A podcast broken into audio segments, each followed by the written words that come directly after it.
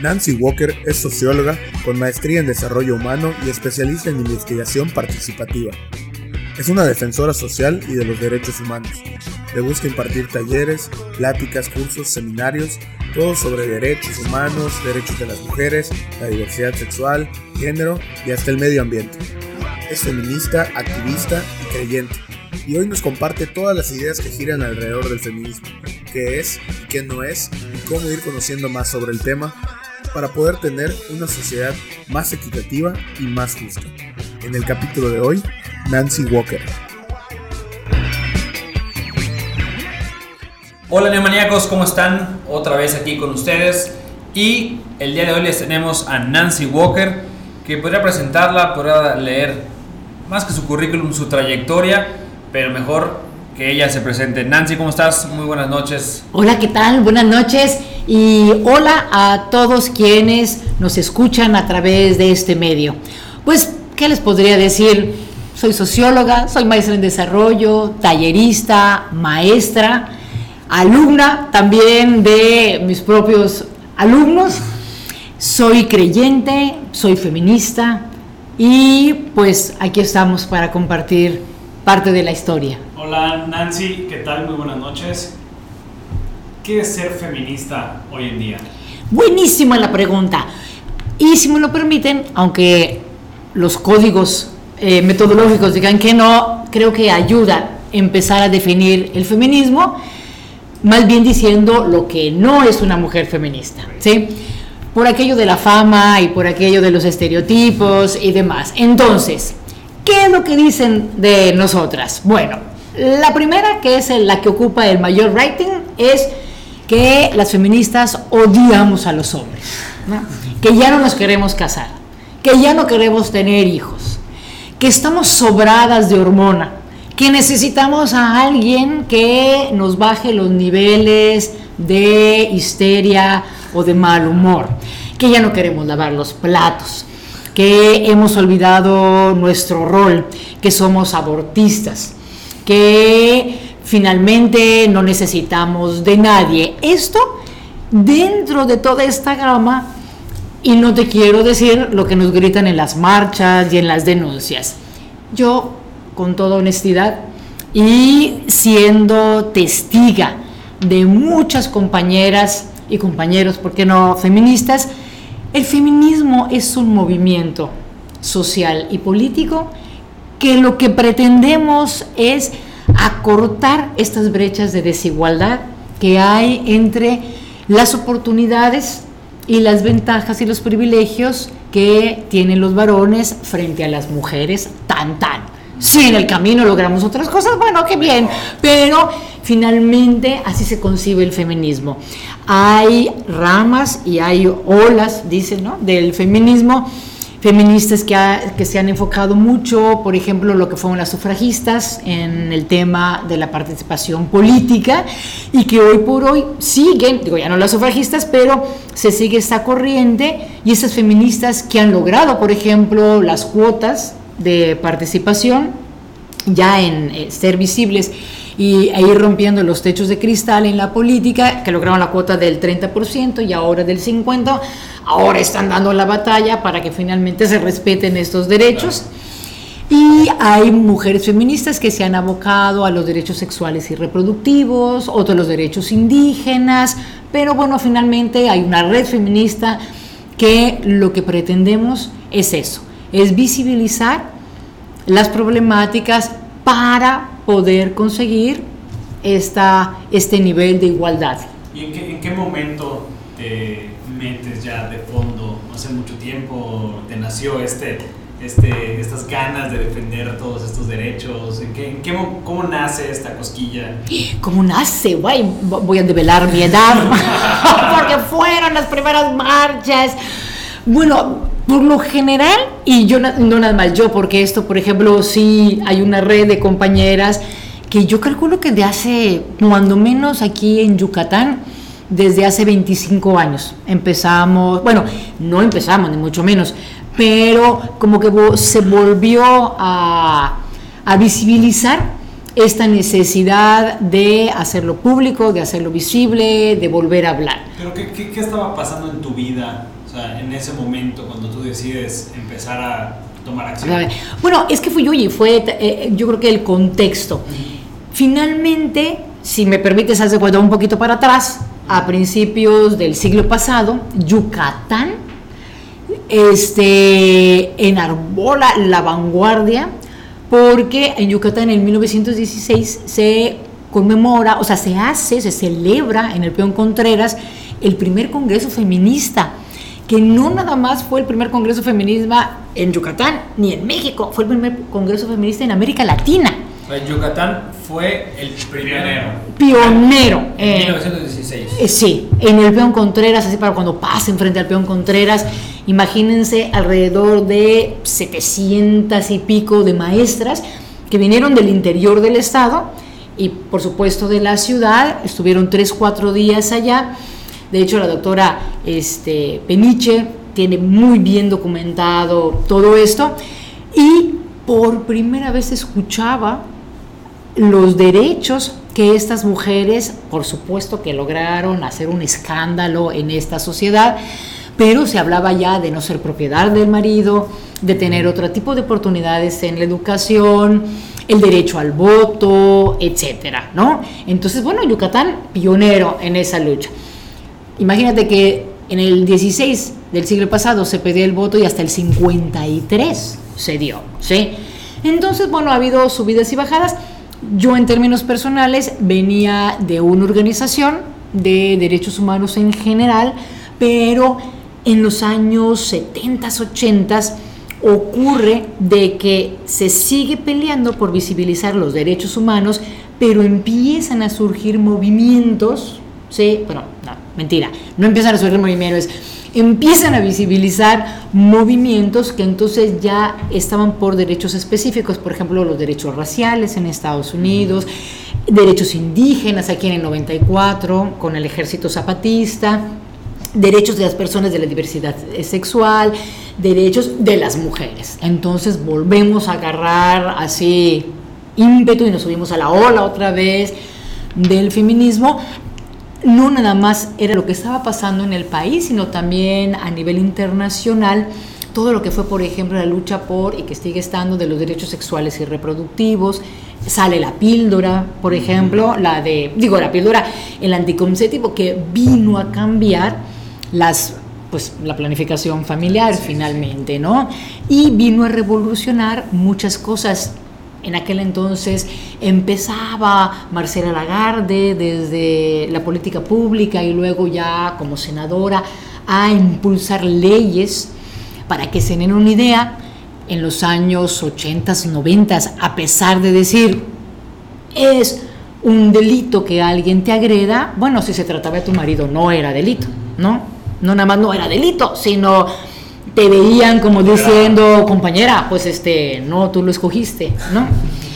Y entonces, bueno, así estaban las cosas, se empieza a cabildear para sí posicionar derechos que tienen que ver sobre todo con la temática de la violencia. Súper. Sí. oye, eh, Nancy, platicabas al principio que lo que busca el feminismo es cerrar las brechas. ¿Qué brechas? o sea, nosotros que somos hombres muchas veces no vemos la, la realidad que viven las mujeres. Yo leí hace no mucho sobre la diferencia de salarios aquí en México, ¿no? Bueno, en el mundo, que solo por en el mismo puesto, solo por ser hombre, ganan un 20, 30, 40% más. La verdad yo no lo puedo creer, o sea, es algo que no, no me entra en mi cabeza, pero, pero se da. ¿Qué tipo de brechas son las que hay o son las que están ustedes intentando pues ir cerrando? Acortando. Acortando. Fíjate, indudablemente, y yo por ejemplo me considero muy afortunada de ser testiga, cosa que no todas las feministas lograron serlo, de ver cómo sí las cosas han ido cambiando. Y a lo mejor por eso uno dice, bueno, pues ya estamos en camino, vamos a meterle tercera. ¿sí? Fíjate, por ejemplo, ahorita que hablábamos de la planificación familiar, cuando las mujeres nos empezamos a integrar al mundo laboral asalariado, no al mundo laboral no asalariado, porque siempre hemos estado, Pero las mujeres, por ejemplo, hasta el siglo pasado, básicamente habíamos estado educadas para responder a las expectativas del género. O sea, tú naces mujer, te dedicas a la reproducción y a solventar todo lo que lleva a un lado y vives una vida privada en tu casa. Los varones están convocados a ser los proveedores, a ser los que producen y por lo tanto tienen una vida pública. ¿Qué es lo que sucede ya de manera contundente a finales del siglo pasado? Es de que las mujeres irrumpimos en la esfera pública, pero nos quedamos con la chambla de la esfera privada. ¿sí? O sea, como que una sale, pero aparte sale, o salimos con toda esta carga cultural de que finalmente tu primer deber es estar en la casa con los hijos, con tu marido, atendiendo a los hijos. Y entonces cuando sales, te esfuerzas para poder seguir cumpliendo dentro y te sobreesfuerzas para cumplir fuera. Porque entonces también les tienes que demostrar afuera que tú puedes y tienes las capacidades como los varones. Y eso vino a traer un precio altísimo, altísimo uno, yo creo en la violencia o en los cambios que hubo. No es que la violencia no existiera, por supuesto que existía antes, pero cuando tú hablas y explicitas que la violencia es una relación de poder, a la hora de yo ya no tener el control, porque este, porque sobrepasas los límites, porque ya no te veo, porque ahora dónde estás, y porque ahora traes dinero y también eso da poder de toma de decisiones, etcétera. Hay algo que sucede en las relaciones que para yo seguir teniendo el poder, bueno, pues primero te grito, luego te jalo, luego te pego, luego te encierro, luego te mato, ¿no? En el feminicidio, digo, en los peores casos. Entonces, uno, sí fue una etapa, las mujeres que ahorita están entre 50, 80 años, mi reconocimiento porque finalmente fueron las que abrieron brecha. ¿sí? Y por otra parte, hace 30, 40 años las mujeres nos creíamos, fíjate, lo culturalmente fuerte que es, nos creíamos el hecho de decir, ay, qué buena gente mi marido que me da permiso de ir a trabajar. Y el varón también, o sea, también se sentía como un hombre progresista porque, bueno, finalmente, porque te estoy dejando, porque te estoy dejando trabajar. Y entre, y entre paréntesis, siempre y cuando no te olvides de tu primer deber. Entonces, uno, generó mucha violencia y dos, generó un desgaste físico y emocional muy fuerte en las mujeres porque hoy por hoy te sigues mm, matando para poder cumplir con todo lo que tienes que cumplir, porque aparte también están los trabajos comunitarios, ¿no? Lo que toca hacer en torno a todo lo que te toca. Que de todo eso hablas también en una plática que tuviste hace poco en TEDx It's in a Woman, de todos los roles que tiene que ahora, bueno, no ahora, sino que, absorbe. Que absorbe, exactamente. los roles y todas las caras de la moneda. Tal cual. Y entonces, frente a esta panorámica, ¿qué es lo que nos toca? Uno, yo digo, por ejemplo, en términos educativos, hoy por hoy prácticamente tenemos 50 y 50% en oportunidades y hoy por hoy conquistando espacios universitarios que antes hubieran sido impensables como es el ser ingeniera, dedicarte a la parte científica, ¿no? En fin, tenemos casi el 50%. ¿Qué pasa a la hora de que sales a este mercado laboral? No alcanzamos ni el 10% de los puestos de dirección, por ejemplo. ¿sí? O sea, hay un techo de cristal, dirían algunas feministas, en donde ni en el trabajo y a veces ni una misma se ve ejerciendo su profesión como empresaria, como exitosa, como, sino todavía nos falta sacudir así lo último de es por mientras. O sea, por mientras tengo a mis hijos, por mientras, ¿no? O sea, por mientras tengo a mis hijos. Mientras me caso. Mientras, me caso, mientras tengo a mis hijos. O mientras, o finalmente así está bien, porque bastante he ganado con estar aquí trabajando. Sí, sí, ¿sí? si me comparo con mi mamá, pues ya, ya es No, ganancia, ya es una- ¿no? exactamente. Entonces, no ocupamos puestos de dirección. En términos, por ejemplo, políticos, ha sido bárbaro la batalla que se ha dado en las cuotas como acciones afirmativas, donde ya es un 50% el que uno está obligado, pero se la vieron dificilísima las mujeres, porque las primeras que empezaron con esta cuota del 30%, los partidos políticos te decían, bueno compañera, es que ah, no tenemos a mujeres capacitadas. Y las feministas les decíamos, bueno, esto ni lo digas públicamente, porque es una vergüenza que no tengas a mujeres, ¿verdad? Y entonces, como que les daban el favor y el chance, así como aquel marido que te doy permiso de ir a trabajar. Entonces decían, a ver compañera, muy bien, pues le toca el distrito 3. Y entonces la compañera veía y le decía, oiga compañera de partido, pero en el, en el distrito 3 en la vida hemos ganado. De eso se trata, compañera, de que usted abra camino, ¿sí? Como para... Entonces, bueno... La mandaban a la guerra sin armas. Absolutamente. No sin armas y aparte a prueba, a ver si merecía estar.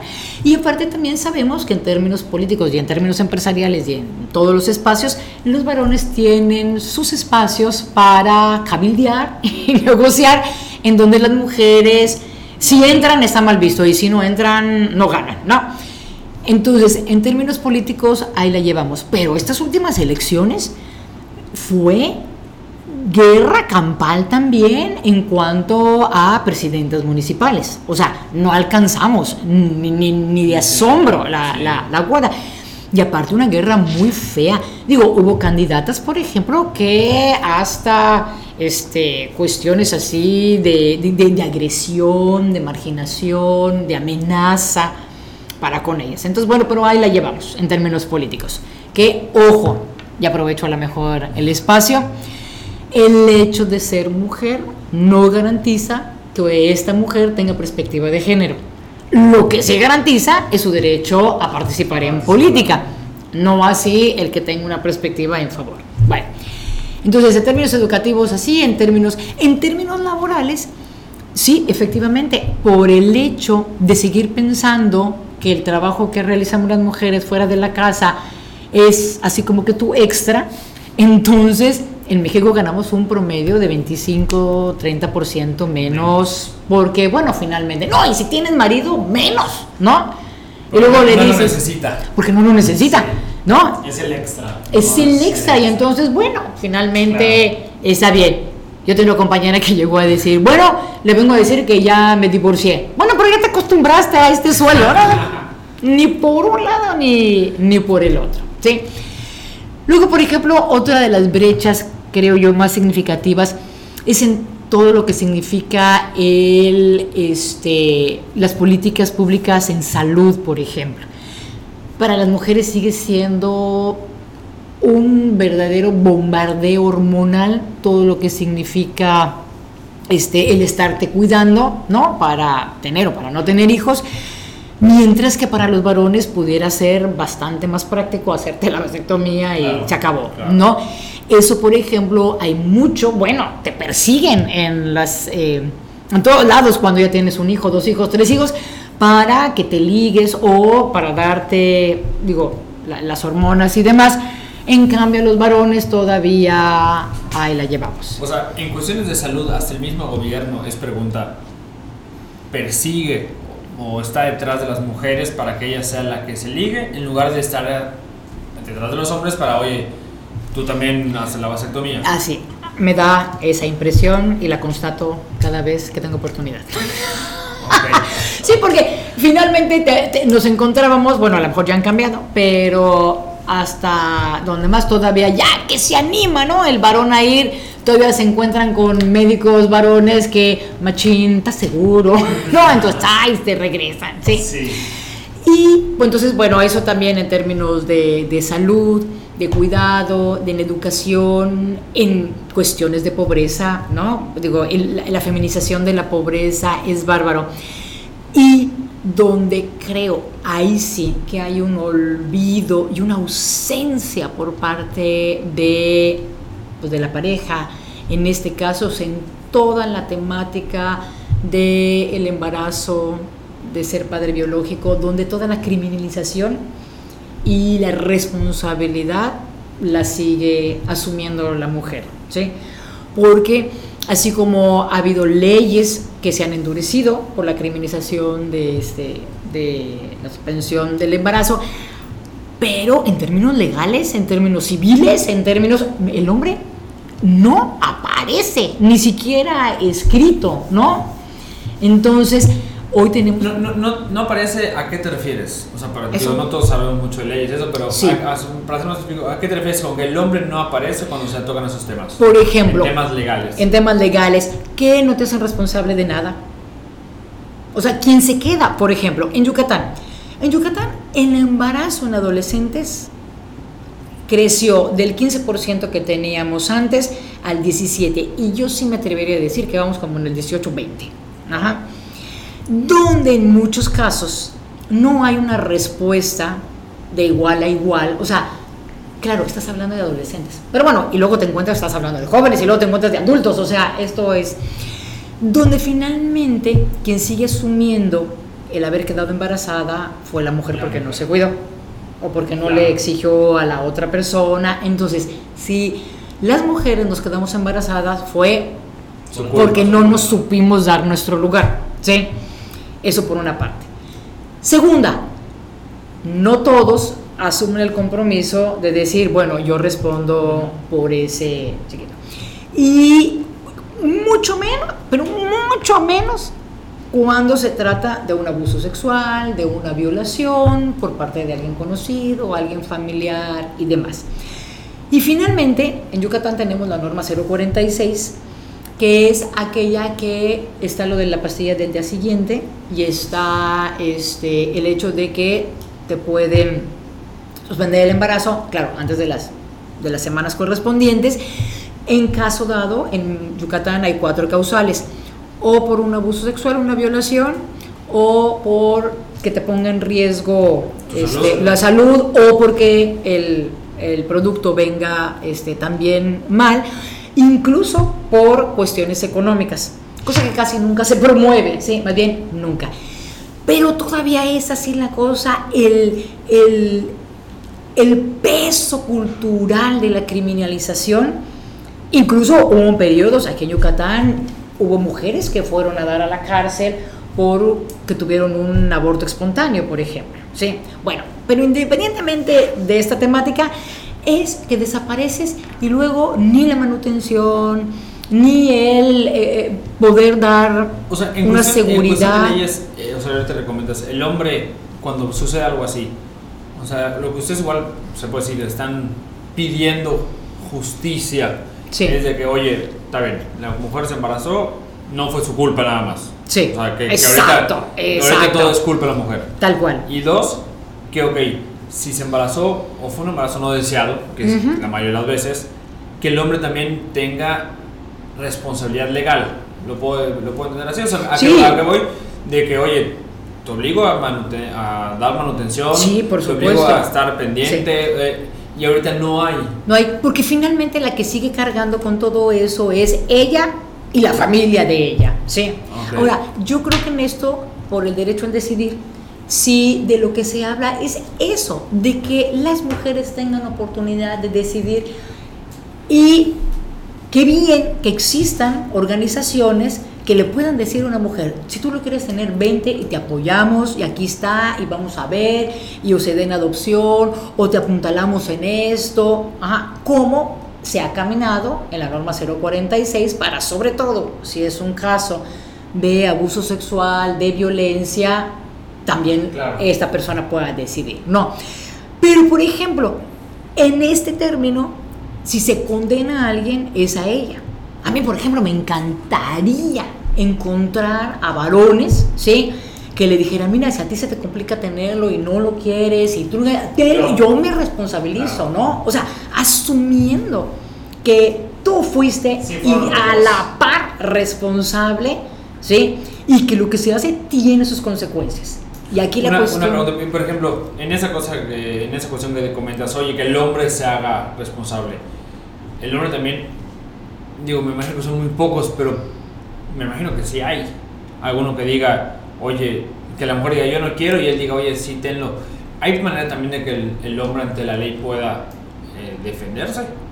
O sea, pedirlo. Ajá. Sí, debería de, sí. Sobre todo, por ejemplo, llegar a una negociación de decir, a ver, a ti tú no lo quieres, no está en tus planes, pero yo sí. Entonces, Claro. tenlo y yo me hago responsabilice y aquí entrégame la, la, este, la una pata por testa. Minoría, minoría. Sí, no, Sí. sí, porque un hijo, pues, es una responsabilidad mayúscula. Sí. Que luego las que acaban cargando en ese caso es la mamá del muchacho.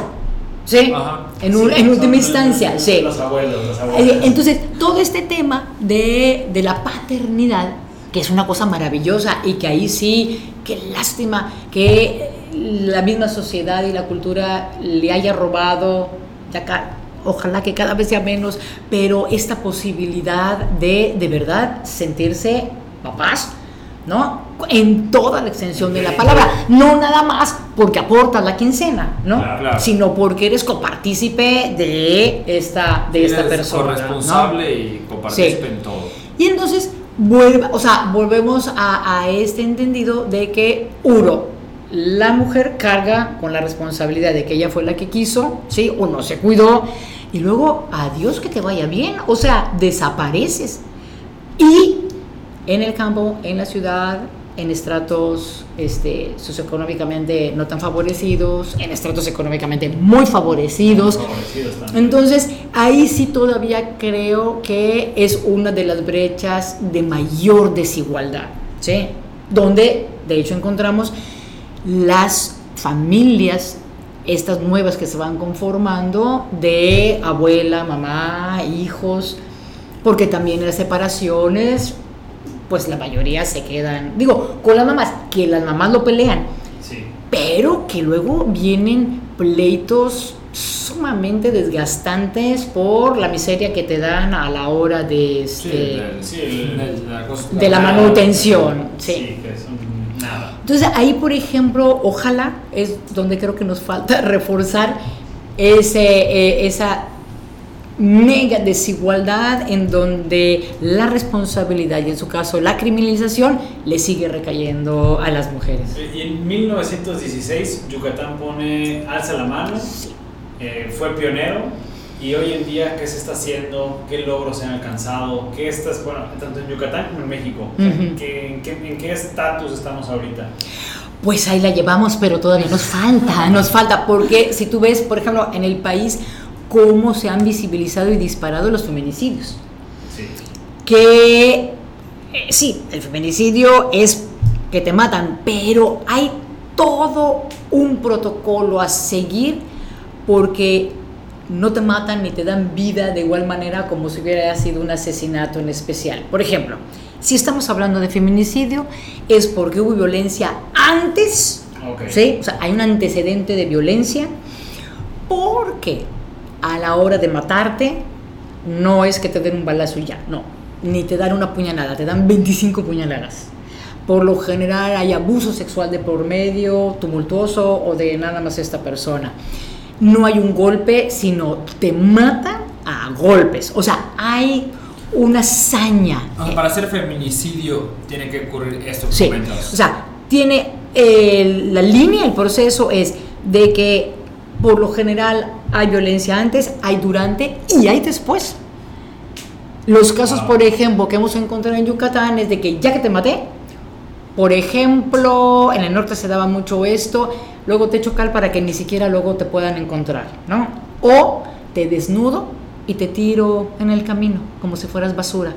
Aquí en Yucatán, varios feminicidas han hecho eso. O sea, te desnudan y te tiran como si fueras bolsa de basura. Digo, es- esto está interesante porque también creemos que feminicidio es cualquier. Exacto, que nada más que te hubieran matado. No, No. sí. O sea, si se matan a una mujer porque la asaltaron, no es un feminicidio. No es un feminicidio, Digo, exactamente. me- qué bueno que lo comentas y, y lo estamos platicando aquí, pero también no sabemos, ¿no? Ajá. Y tanto ni hombres ni mujeres sabemos esto del feminicidio. Sí. Y también nos desinformamos y cualquier cosa, ah, feminicidio, feminicidio. Y también Mm. estamos dándole un- una terminología, estamos usando un concepto Correcta. incorrecto. Correcto, Exactamente, si no, Sí. el homicidio o el asesinato es de- te estoy asaltando o me debías dinero y págala. El feminicidio es por cuestiones de género. Ok. O sea, porque finalmente había violencia, porque yo me siento dueño de ti y para controlarte o por luchas de poder. Y a la hora es la hazaña, o sea, o fue por celo, pero entonces ese celo me ciega y es muy doloroso, muy, muy, muy vergonzante, eh, finalmente, ¿no? La agresión, la hazaña con la que se mata. Y finalmente, cómo te tiran después. O te tiran, o te calcinan, o te encierran para que... Horrible. Horrible, Sí. sí. Y es por cuestiones de género, que es lo que se ha tratado y de hecho tiene mayor pena, ¿no? Que el homicidio. El- en, eh, al, al principio, bueno, me llamó la atención, digo, la verdad es un tema que yo desconozco mucho, que esta plática me está dejando así como que con, con los ojos súper abiertos y estoy súper atento, que casi no puedo ni hablar. Eh, pero mencionabas el, el inicio en qué no es el, el feminismo y qué es el feminismo. Sí. ¿Cuál, ¿Cuál vendría siendo la diferencia entre machismo y feminismo? Extraordinaria tu pregunta. Velo, el machismo es una eh, cuestión cultural en la que participamos, no creas que es exclusivo de los varones, no, en los que participa la cultura, viene del patriarcado, de esta línea donde las tierras, la herencia era esta línea patriarcal y por lo tanto era la que tenía poder. Y teniendo poder quería decir, yo tengo poder, frente a mis bienes, incluyendo a mi mujer y a mis hijos, ¿no? O sea, en este patriarcado donde, pregúntame, ¿de cuánto somos dueñas las mujeres hoy por hoy? Te vas a quedar igual de anonadado. Y ¿De aunque no me lo ¿De cuánto? Gracias por la pregunta. De casi nada. No, de casi nada. Te quiero decir, no llegamos ni al 8%. ¿Por qué? Dueños de algo. Dueños de algo. De algo. O sea, Fuera de la chancleta y tu Wow. tele. O sea, una, una casa, un coche. este, No una llegamos tierra, de lo que sea. de eso. Y no te estoy hablando de países de otro Exacto, mundo. sí, no, no, de no, México. aquí. Yucatán. Yucatán. ¿Por qué no somos dueñas de nada? Sí, uno. Y estoy hablando otra vez igual en términos de clase alta, clase media, clase baja. Número uno. Hoy por hoy no existe la palabra de ser ejidataria. Entonces, en el campo, como que No. tienes, como que nada, ¿no?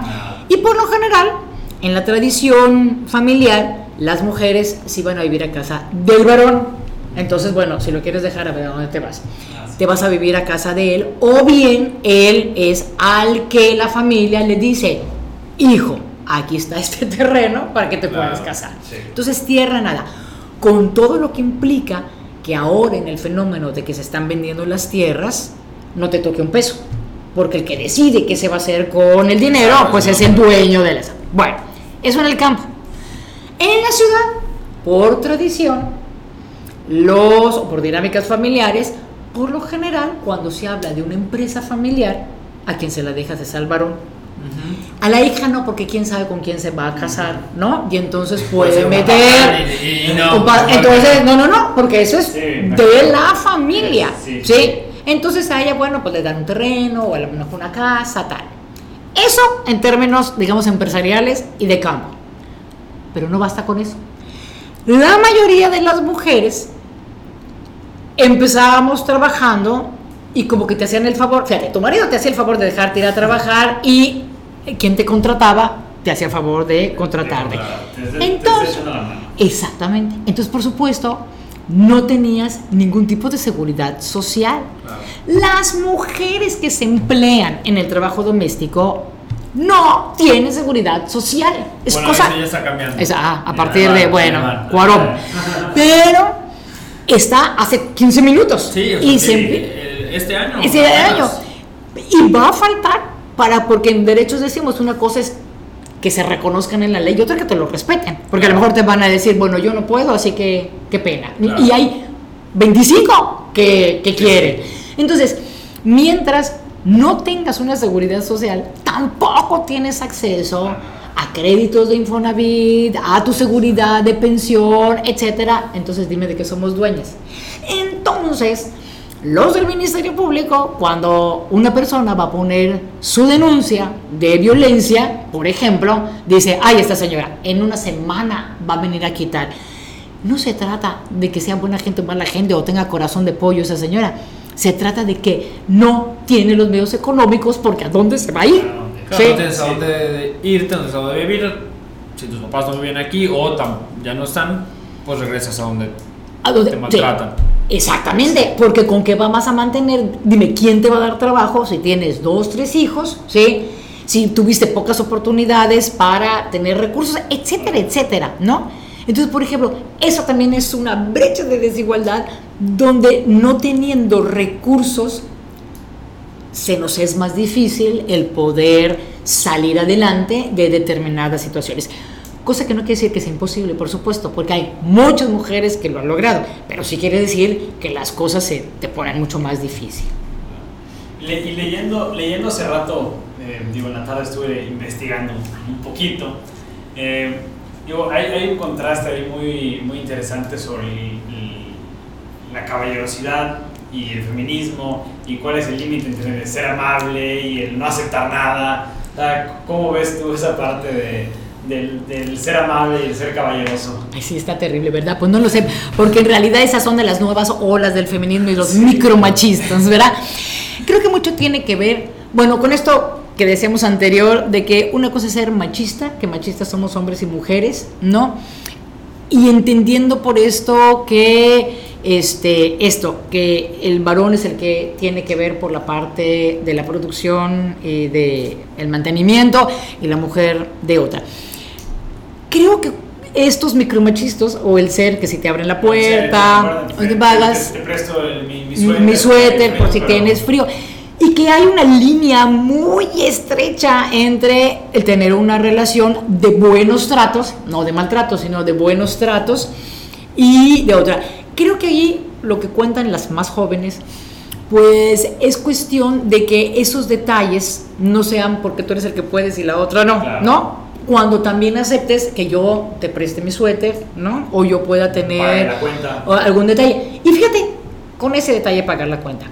¿Cuándo podremos tener un indicador de que estas brechas, porque también, yo digo, el feminismo nos conviene a todos y a todas. Porque ¿cuándo podría ser, dice, bueno, a ver, ¿y quién es el que debe de pagar la cuenta? Y uno dice, pues el que traiga con qué pagarla, ¿sí? Se abre paréntesis, por lo general son los varones los que traen para pagar la cuenta. Entonces, bueno, mientras los sueldos a lo mejor no se unifiquen, mientras todavía no seamos dueñas de, mucho, más bien de, lo que somos, entonces, mientras tengamos esa desigualdad, pues el que paga la cuenta, pues es el que trae para pagar la cuenta, ¿sí? Porque también, en términos ya, por ejemplo, familiares, si es una postura machista de hombres y mujeres el hecho de decir, bueno, que mi pareja trabaje, pero que sea para sus chicles y para su ropita, ¿sí? Como machista la mujer que dice, lo que yo trabajo es para mi ropita, ¿sí? O sea, en, esta, en estas relaciones que se van formando, digo, si los ambos compartimos un espacio, pues creo que también lo justo sería que ambos lo mantuviéramos y que ambos nos encargáramos de poner el rollo de papel en el baño. ¿No? Y de lavar los trastes. Y de lavar los platos y de cocinar.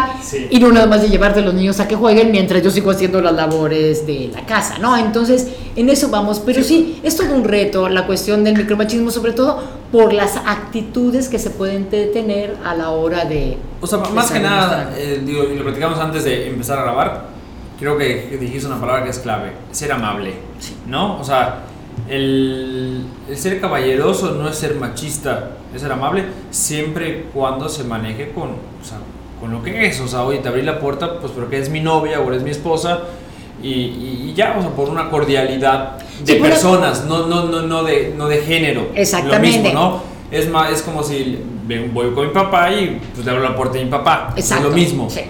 sí, ahí yo creo que sobre todo es el desdoblamiento de qué hay detrás de esas, este, pues de esas actitudes. Sí, que no sé por qué yo puedo. Yo puedo y tú no puedes, sino porque, bueno, porque finalmente quiero tener un gesto. tienen que abrir la puerta. Exactamente, sí, exactamente.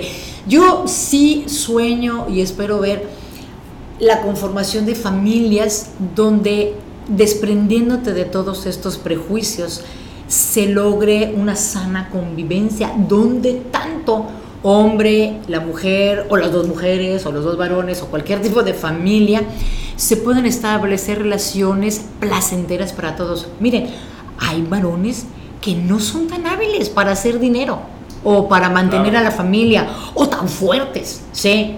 Y hay mujeres que sí. Ojalá que algún día nos podamos poner de acuerdo, ¿sí? Para decir, pues, vamos mitad y mitad, o si a ti te gusta esto y te das permiso de que te guste y que lo veas. Aquí la situación con estos estereotipos es que cuando las mujeres hacemos algo que hacen los varones, nos superamos. O sea, trabajamos, cambiamos un fusible. Y cuando usted, los hombres, hacen algo que nosotras hacemos, entonces como que se devalúan. Ajá, sí, es como que. Ay, ya le. Ay, bueno, ¿no? Bueno, sí, ay, qué lindo, está, lavando. Sí. O, ¿qué pasa? Ah, ¿por qué estás lavando? Sí, a, mí me ha costado trabajo. Digo, yo tengo dos años de casado. Este. Con mi esposa, digo, con Adri, que, la conoces. Sí. intentamos desde el principio establecer una cuestión de equidad. Sí. ¿No? Y, ahorita, desde que nos cambiamos, entre los dos lavamos trastes, planchamos, hacemos el quehacer de la casa. Cocinas. Cocino. Este, también los dos trabajamos. Muy bien, pero, pero bueno, este, los dos trabajamos, pero se hace una cuestión también para mí cultural el hacer esto, o sea, porque de una u otra manera vienes cargando una cultura de que, ay, bueno, pues que lo haga ella, ay, pues que flojera, me subo a ver la tele yo, ¿no?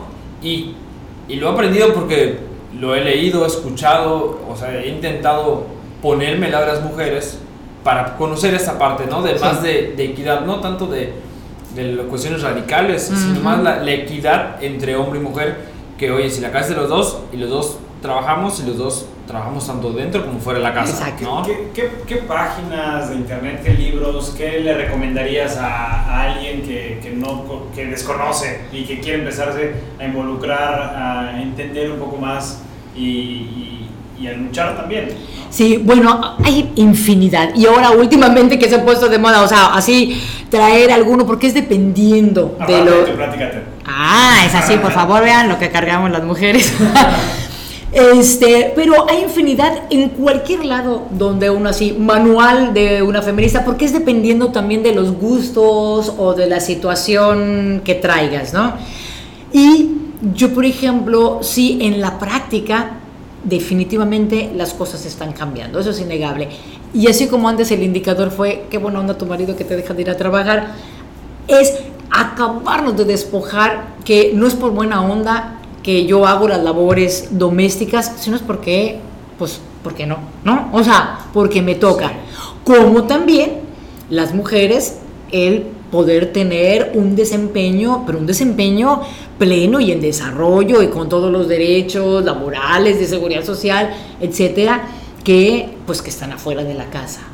¿Y, y qué nos recomendarías? Por ejemplo, el, hace, una, hace un par de meses en un grupo que tenemos de varias personas conocidas en WhatsApp salía el, el caso de una colaboradora que había sufrido violencia familiar, ¿no?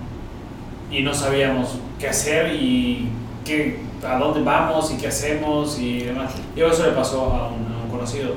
Y de repente, pues, como que nadie tiene como una directriz de qué hacer cuando sucede algo así.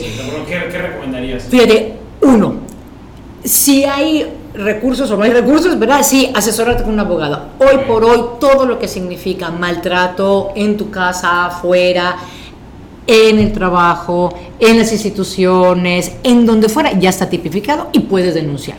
Incluso el acoso dentro de tu centro de trabajo y demás. ¿sí? Entonces, ese es un delito.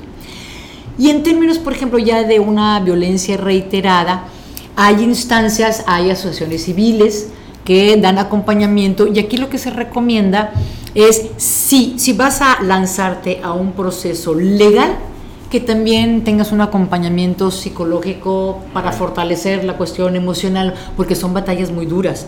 O sea, no estás denunciando a tu vecino, que no te toca de nada, sino estás denunciando a tu pareja, al papá de, de tus hijos, ¿no? Y de hijas. Y eso de ida y vuelta, o sea, entre hombres y mujeres. Entonces, en términos, por ejemplo, de instancias municipales, está el Instituto Municipal de la Mujer. Ahí tienen asesoría gratuita, psicólogas, grupos de entreayuda, eh, tienen también para asesorías jurídicas, de separación, de pleitos, etc. Ahora la Secretaría de la Mujer también está trabajando en el interior del Estado para poder restablecer los centros de atención y poder también acompañar estos procesos tan dolorosos, porque pues no es que las mujeres o los varones, ¿no? Un día te levantes y digas, chispas, este, hasta aquí llegué, ¿no? Vas, vas viendo. Y en dado caso de tener recursos económicos, sí poder acompañarte de algún especialista para en estas tormentas saber de qué más te puedes agarrar, en ese subivaje emocional. Digo, porque estás tú, está la familia involucrada, etcétera. Eh, y para ir, eh, para ir cerrando en esta charla que ha sido tan exquisita, en la cual hemos aprendido, hemos aprendido muchísimo. Eh, digo, nos vamos encaminando ya al final y queríamos hacerte varias preguntas que siempre hacemos ya. Que realmente las hace José Twitch. José Twitch es un compañero de nosotros que igual está en el podcast, pero hoy no nos puede acompañar. Él es el que hace las preguntas finales. ¿Tú tienes alguna pregunta? Sí. Sé que amas Yucatán, sé que amas Mérida. Pero si no fuera Mérida, si no fuera Yucatán, ¿en qué lugar te gustaría vivir y por qué?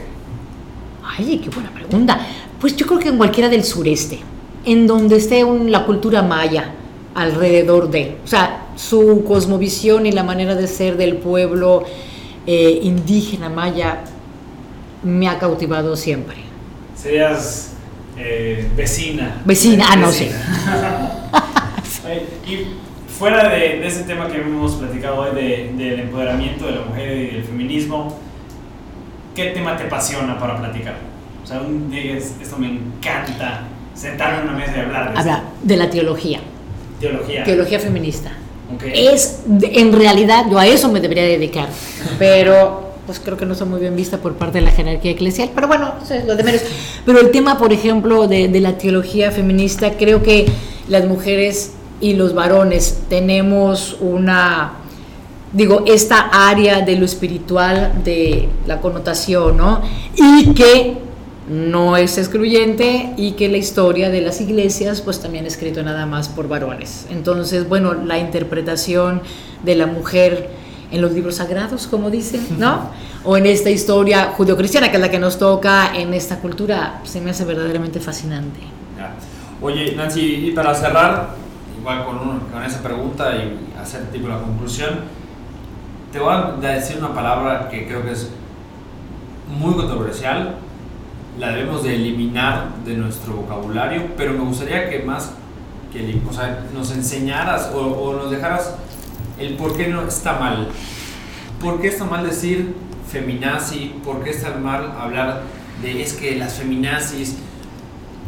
Porque así muchos nos bueno, yo ya no me expreso, pero yo, yo hace 8 o 9 años que no conocía mucho del tema, a lo mejor me expresé así. y, y, siento que ahorita muchos hombres también, como que, no, es que ella es radical, feminazi, feminazi. Sí. Entonces, no, y está terrible. ¿Qué no es? No, está terrible. ¿Se acuerdan que en un principio, si la gente pacientemente nos ha seguido, en un principio hablábamos de que odias a los hombres y de que las... Y eso llevó a mal emplear esta palabra porque es una connotación y un adjetivo de lo más fuerte y muchos se lo atribuían a las mujeres que peleaban por los derechos sexuales y reproductivos, por aquello de pensar ¿sí? que lo que querían era que todas las mujeres abortaran, ¿sí? o sea, el posicionar el aborto como el objetivo fatal. Ninguna mujer ni varón creo que podemos decir así expresamente que lo que buscas es el aborto. No, lo que buscas es la no criminalización de la mujer, el ver diferentes, el que la mujer pueda tener una decisión y el Estado y la sociedad la acompañen en, todo esto.